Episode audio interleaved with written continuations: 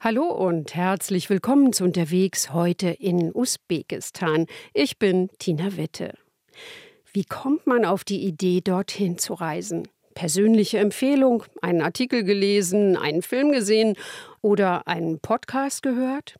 Für Eva Fürzlaff gab es einen anderen Grund. Sie hat vor vielen Jahren ein Buch gelesen, das Die Märchenkarawane hieß.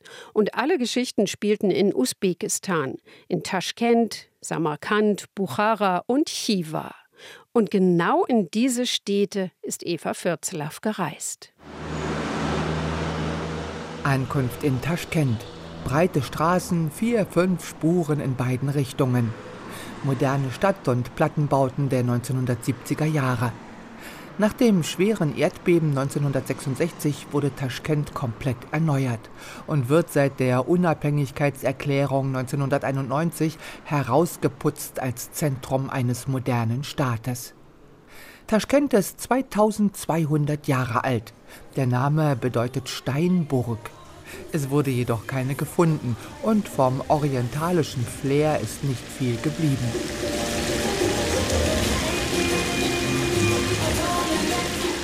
Vor dem modernen Einkaufszentrum Megaplanet tanzen farbige Lichter und Wasserfontänen zur Musik.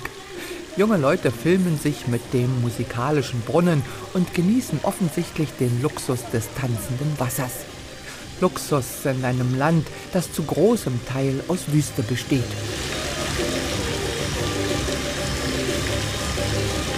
Gleich neben dem blitzenden Einkaufspalast verkaufen am Straßenrand Händler an kleinen Tischen noch alles Mögliche, auch am späten Abend. Obst, Brot, Kinderspielzeug, Schuhe, Unterwäsche. Ein Einheimischer zeigt uns stolz den Einkaufstempel, der auch irgendwo in Deutschland stehen könnte. Ein Erlebnis jedoch ist der Bazar, der Suk. Nicht einfach nur ein Markt. Nein, der Bazar von Taschkent hat mehrere sehr weiträumige Hallen. Eine nur für Milch und Käse. Eine Halle nur Fleisch und Wurst.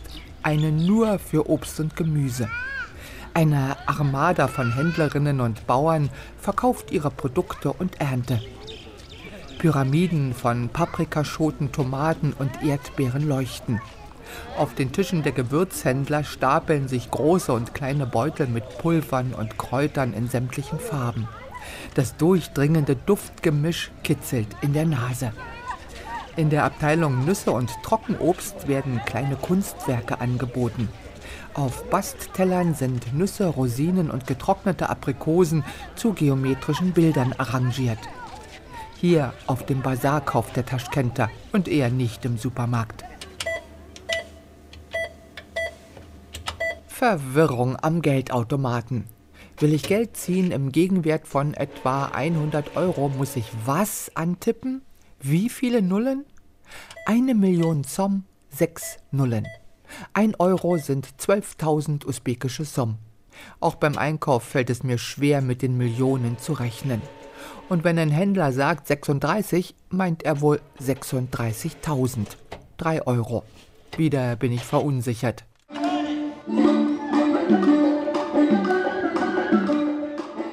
Die heutige Hauptstadt Taschkent lag einst an einem Abzweig von der Seidenstraße nach Norden. Die Hauptroute führte durch Samarkand und Buchara. Schon die alten Griechen kannten die antike Seidenstraße, dieses Geflecht von Handelswegen durch Zentralasien, mit dem einen Ende in China, dem anderen im Römischen Reich. So durchquerte sie die gesamte damals bekannte Welt. 1273-74 nutzte Marco Polo die Seidenstraße für seine Reise nach China. Wir fahren mit dem Zug nach Samarkand. Weites, plattes, grünes Land zieht vor dem Fenster vorbei. Alles bewirtschaftet. Felder, Obstplantagen, weidende Rinder und Schafe. Um 750 v. Chr. wurde die Stadt Afrasiab gegründet und reich durch den Handel auf der Seidenstraße ein begehrtes Ziel für Eroberungszüge von Persern, Griechen, Türken, Arabern, Mongolen. Auch der Makedonier Alexander der Große hatte sich auf den sehr weiten Weg gemacht. Schließlich zerstörten Chinggis Khans Truppen 1220 die antike Stadt. Im 14. Jahrhundert wurde gleich neben dem alten Siedlungshügel wiedergebaut, nun als Samarkand und Hauptstadt des Großreiches von Amir Timur. Der Emir kam 1370 an die Macht und schuf in kurzer Zeit eines der größten Reiche, die jemals in Zentralasien existierten. Vom Nahen Osten bis zu Indiens Norden, vom Aralsee bis zum Persischen Golf. Er war ein brutaler Eroberer, der die Bevölkerung in den unterworfenen Gebieten und Städten zu Hunderttausenden ermorden ließ und Aufstände gnadenlos unterdrückte. Doch sein Riesenreich hielt nicht lange.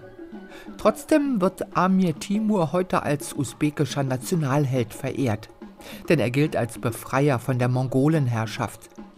Das gewaltige Gur-Emir-Mausoleum mit seiner Grabstätte in Samarkand ist ein Heiligtum, in dem man sich zu spontanen Gebeten zusammenfindet.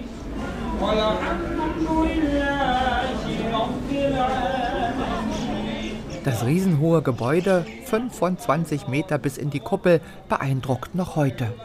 Vor 600 Jahren war es von Amir Timur ganz klar als Machtsymbol gedacht. Sogar ließ er noch äh, eine Inschrift, wenn jemand nicht an unsere Macht glaubt, soll an die Gebäude anschauen, was wir gebaut haben. Sobir ist Lehrer und hat in Deutschland studiert. Dieses Mausoleum gehört zum Weltkulturerbe Antikes Samarkand wie auch der Registanplatz. Dieser vermittelt einen Eindruck von der damals schönsten Stadt im ganzen Morgenland. Ein sehr weiter Platz mitten zwischen der Moderne. An drei Seiten stehen drei riesige Koranschulen, Medresen genannt. Egal ob um 1420 gebaut oder 250 Jahre später, egal ob in Samarkand oder woanders, immer nach dem gleichen Prinzip. Zum Platz hin ein hohes Portal, hoch wie ein fünfstöckiges Haus und kunstvoll mit farbigen Mosaiken verziert. Daneben ein oder zwei schlanke Türme, die Minarette. Durch das Portal betreten wir einen quadratischen Innenhof. In den Seitenflügeln sind auf zwei Etagen kleine Zimmer, in denen wohnten die Studenten, und an der Rückseite gegenüber dem Eingangsportal die mitunter sehr hohe Moschee mit einer dicken Kuppel, diese leuchtet meist türkis in der Sonne. Warum gerade türkis? Die meisten Kuppeln sind entweder türkis oder manchmal trifft man auch äh, grüne. Die kommenden Karawanen orientierten sich im Mittelalter nach den Kuppeln zur Stadt.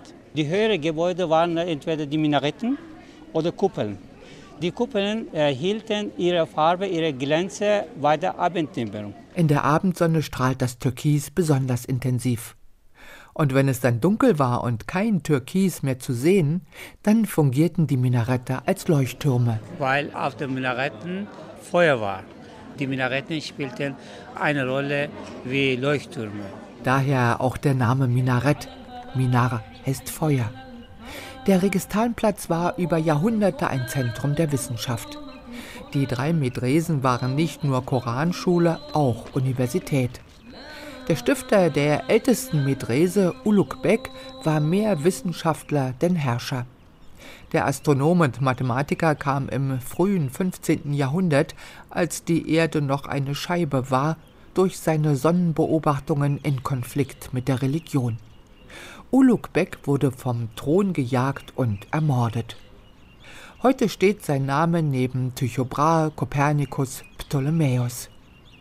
Das gewaltige Portal der jüngsten Medrese am Registanplatz von 1660 etwa ist mit zwei Tiermosaiken geschmückt. Es könnten Löwen sein. Aber merkwürdigerweise im Islam ist verboten weder Tierfiguren oder menschliches Gesicht zu gestalten. Hier ist gemacht, weil im Islam ist erlaubt, wenn sie nicht echt sind. Deswegen der Löwe sieht aus weder Tiger noch Löwe.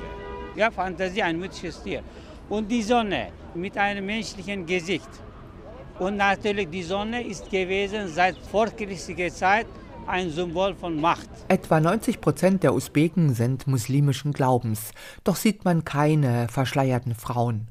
Sie tragen bunte, knöchellange Kleider oder, wenn das Kleid kürzer ist, dann dazu eine lockere, lange Hose aus dem gleichen Stoff. Kopftuch muss nicht sein. Viele Frauen tragen eins, doch nur selten ist die Haarpracht korrekt versteckt. Das Kopftuch dient mehr als bunter Schmuck. Männer tragen grundsätzlich keine kurzen Hosen, egal wie heiß es ist.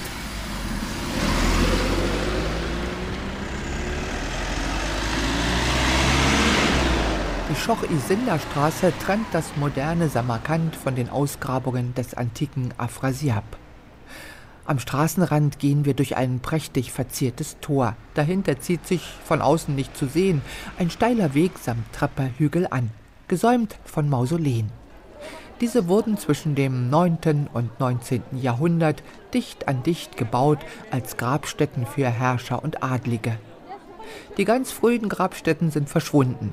Von den Bauten aus dem 11. und 12. Jahrhundert sind nur noch Fundamente und Grabsteine zu sehen. Doch die jüngeren Mausoleen, viele aus dem 14. und 15. Jahrhundert, sind bestens erhalten. Eine schmale Prachtstraße. Die Fassaden rechts und links sind mit glasierten Ziegeln und Ornamenten in Türkis und Blau verziert. Die sind alle gebrannte Ziegel. Um äh, solche Ziegel herzustellen, braucht man richtige Hitze. Damals gab es kein Gas, keine Steinkohle. Brandofen wurde gehitzt mit Schilf. Aber Sie können sich vorstellen, wie viel Menge brauchte man Schilf, um solche Ziegel herzustellen. Jedes Mausoleum trägt eine Kuppel. Mal nur Türkis, mal mit farbigen Ornamenten, mal nackter Stein. Der jeweils einzige Innenraum ist verschieden gestaltet. Oft dominieren die Farben Türkis und Blau. Andere haben weißblaue Mosaike, ähnlich Delfter Kacheln. Mal sind Innenwände vergoldet oder mit paradiesischen Bildern bemalt. Diese Mausoleenstraße Schoch-Isinda am Rand von Samarkand ist ein einmaliges Ensemble. Touristen staunen und auch viele Einheimische drängen durch die enge Gasse. Die Frauen tragen ihre wohl schönsten Kleider. Auch hier trifft man sich zum Gebet.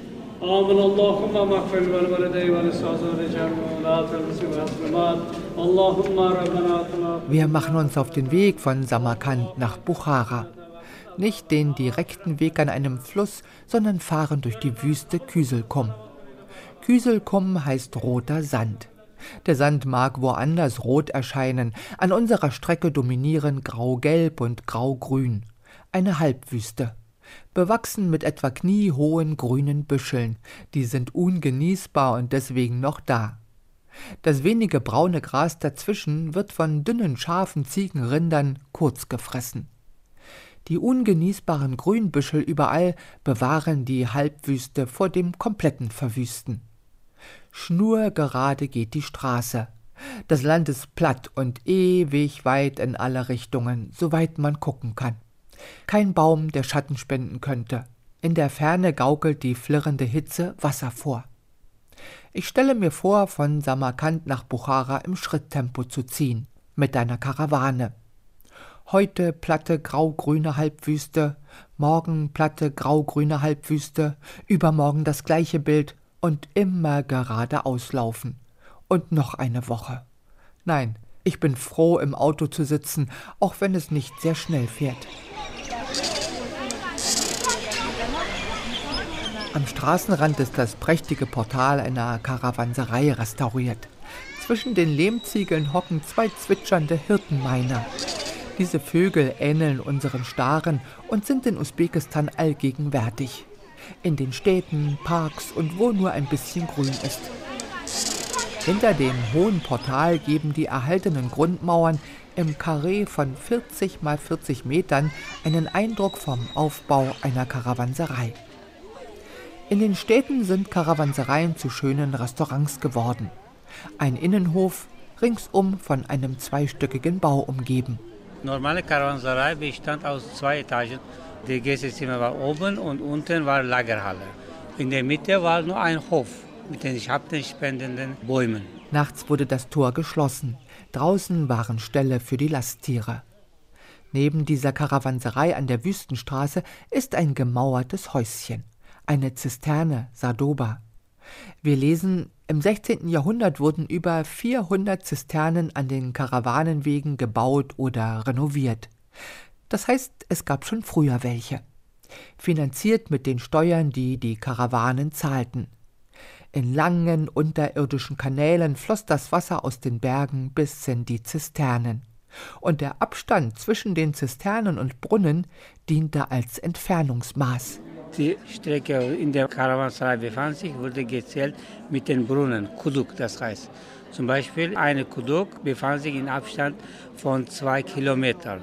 Manche Karawansereien befanden sich in Abstand von 20 Kuduk. Das bedeutete in Abstand von 40 Kilometern. Das war eine Tagesreise. Die Karawansereien in der Wüste waren offen für alle Reisenden, egal woher, wohin und welcher Nationalität. In der historischen Innenstadt von Buchara gibt es nicht nur eine, sondern richtig viele Karawansereien, dicht beieinander. In den Städten, die Landesleute hatten eigene Karawanserei. Zum Beispiel Inder hatten eigene, die Russen hatten eigene Karawanserei, die Araber hatten eigene Karawanserei. Die waren dicht, also nebeneinander waren. Während in Samarkand die einzelnen schwer beeindruckenden Weltkulturerbestätten in der modernen Stadt verteilt sind, ist in Buchara das gesamte historische Zentrum Welterbe. Eine kompakte mittelalterliche Stadt. Alte Karawansereien sind heute Hotels, Restaurants, Künstler- und Handelshöfe. Die vielen Räume rings um die Innenhöfe, in denen einst Waren lagerten, sind heute kleine Werkstätten, Ateliers und Geschäfte oder eben Hotelzimmer. Dazu kommen etliche Medresen, also Koranschulen und Universitäten, wie wir sie schon in Samarkand gesehen haben, nur nicht so riesengroß wie dort. Bukhara ist Hauptbildungszentrum in Zentralasien gewesen. Hier studierten bis 20.000 Studenten. Deswegen sind sehr viele Medressen hier erhalten geblieben. Das war Handelszentrum und Studiumszentrum gleichzeitig und ein wichtiges Zentrum des Reiches. Also. Bukhara lag an der Kreuzung von der Seidenstraße. Hier kamen Karawanen aus allen Ecken und äh, gleichzeitig ist auch ein Bildungszentrum gewesen. Ein schlankes, sehr hohes Minarett überragt die historische Altstadt, 52 Meter hoch, gebaut 1127, mit umlaufenden Ornamentbändern aus Lehmziegeln. Farbig glasierte gab es noch nicht. Man sagt, in den Mörtel wurde eingemischt Kamelenmilch und Eier im Sand. Deswegen die Ziegel stehen fest. Das Minarett erlebte die heftigen Eingriffe von Mongolen auch und das letzte Mal Eingriffe von Bolschewiki mit Flieger. Bis jetzt steht das Minarett knapp 1000 Jahre alt und äh, eine von den Wahrzeichen der Stadt. 1920 beschossen die Revolutionsgarden die historische Innenstadt und besetzten Buchara und auch Samarkand. Schon vorher, 1868, ließ der russische Zar das heutige Usbekistan erobern, doch die Emire durften bleiben. Am Stadtrand steht der Sommerpalast der letzten drei Emir-Generationen, genutzt bis 1920. Dieser Sommerpalast heißt auch Sanssouci von Buchara. Hier wirkt alles leicht und luftig, schlanke Säulen, Weiß, Gold und Spiegel an den Wänden. Die Ornamente erinnern an Jugendstil, obwohl der ja weit weg war. Ja, genau. Die drei letzten Emirs aus Bukhara schickten nach Russland verschiedene Baumeister und ließen dort ausbilden die europäische Architektur. Schon vor 1900 also hatten Emire in der Ferne Gefallen an damals moderner europäischer Architektur. Auch am Stadtrand, neben einem Rummelplatz, steht ein weiteres besonderes Gebäude. Das ist das älteste Mausoleum in Zentralasien. Das Mausoleum steht seit äh, 1000 Jahren ohne Restauration. Vom Ganzen ist das Mausoleum aus gebrannten Ziegeln, aus Terrakotta-Ziegeln gebaut. Es ist kleiner als die späteren Prachtbauten mit einer einfachen Kuppel. Die Lehmziegel sind so gefügt, dass die Wände wie ein Korbgeflecht wirken. Säulen an den Fenstern und großflächige Ornamente sehen nur aus wie Holzschnitzerei. Und was noch merkwürdig ist, aus dem Stampflehm wurden die Ornamenten geschnitzt, danach gebrannt und an der Position gestellt. Man muss äh, also damit rechnen, dass auch hier an der Stelle passen. Ja? Und merkwürdigerweise, alle Ornamente in allen Ecken sind gleiche Ornamente in gleicher Position mit gleicher Perfektion gestellt. Und das im 10. Jahrhundert. Die Lehmziegel sind zwar gebrannt, aber noch nicht glasiert. Keine leuchtenden Farben, nur brauner Lehm. Diese Farbe und Glasieren kommen aus der späteren Zeit, aus dem 11. und 12. Jahrhundert. Und die Blütezeit ist der 14. und 15. Jahrhundert gewesen.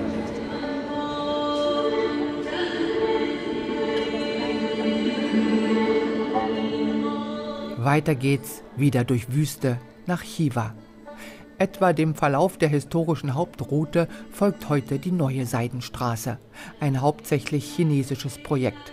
Und so baut denn auch China die nagelneue Autotrasse durch die Wüste. Schnurgerade und ziemlich leer, sichtlich auf Zuwachs gedacht. Unterwegs fahren wir auch mal auf der alten Buckelpiste. Die neue Trasse ist ein echter Gewinn. Auch die kleinen Raststätten im Nichts. Es sind 450 Kilometer von Bukhara nach Chiva, sieben Stunden. Die ziehen sich ewig. Und wieder bin ich froh, nicht zu Fuß mit einer Karawane unterwegs zu sein. Nicht mal mit einem Fahrrad möchte ich das. Platte Wüste nach allen Seiten, soweit man gucken kann. Selten mal ein Sandhügel. Hatte man damals überhaupt ein Gefühl, vorwärts zu kommen? Und doch waren auf der historischen Seidenstraße Menschen unterwegs. Sie sind wohl nicht von China zum Mittelmeer gelaufen, sind vermutlich nur in ihrem Abschnitt gependelt. Von Bukhara nach Chiva ist so ein Abschnitt, elf, zwölf Tagesreisen. Daran erinnern an den Raststätten kleine Karawanen, drei bis sieben Kamele und ein Karawanenführer, aus Holz geschnitzt oder aus Beton gefertigt. Echte Kamele sehen wir nicht in der Wüste. Mitten im modernen Chiva ist die uralte, schwer befestigte Stadt fast komplett erhalten, so wie etwa um 1600. Ist Weltkulturerbe und riesiges Museum. Umgeben von einer dicken, hohen Stadtmauer, etwa 2200 Meter lang, aus Lehmquadern errichtet, mit vier mächtigen Toren. Auf einen Teil der Stadtbefestigung kann man hoch. Wachtürme besteigen und auf der Mauer ein Stück Stadt umlaufen, mit Blick nach innen über die alten Dächer und Kuppeln und über die Zinnen nach draußen auf moderne Bauten, Straßen, ein Riesenrad. Am Tag zahlt man Eintritt an den Toren. Besucher schieben sich die Hauptstraße entlang durch eine Unmenge von Verkaufsständen, Souvenirs, T-Shirts, Seidentücher. Händler auch an den anderen Hauptwegen, auf Plätzen, sogar in den Medresen und Palästen. Man könnte fragen, was soll das im Museum? Man könnte aber auch sagen, früher gab es sicher auch ein orientalisches Händlergewimmel. Na, im Palast wohl eher nicht. Doch Chiva war weit und breit die wichtigste Stadt, da konnte man gute Geschäfte machen. Auch hier wurden Karawansereien zu Hotels, etliche Herrscherpaläste sind erhalten und nun Museen. Wir sehen die historischen Mauern eines Harems, das Schlafzimmer des Herrschers, doch den wahren Luxus damals, die duftenden Blumen und plätschernden Brunnen, die müssen wir uns dazu denken.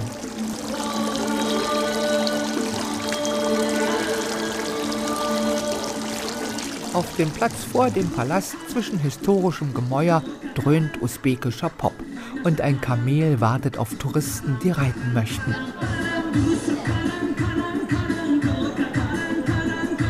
Mitten in Chiva steht das sehr dicke untere Drittel eines Minaretts, vielleicht 30 Meter hoch. Das Minarett hat 14,5 Meter Durchmesser.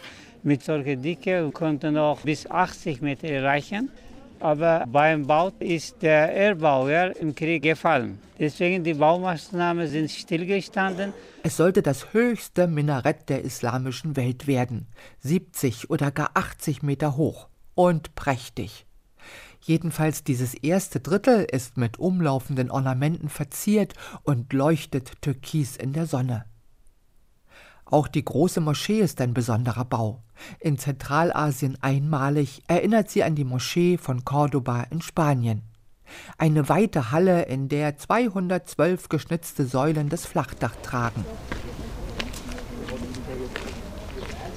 Das alte Chiva ist zwar ein riesiges Museum, doch wer sich in die versteckten Winkel verläuft, sieht Wäsche auf der Leine, spielende Kinder, hört Ziegen meckern. Das Museum ist bewohnt und die Einheimischen kommen sogar mit ihren Autos ins Mittelalter.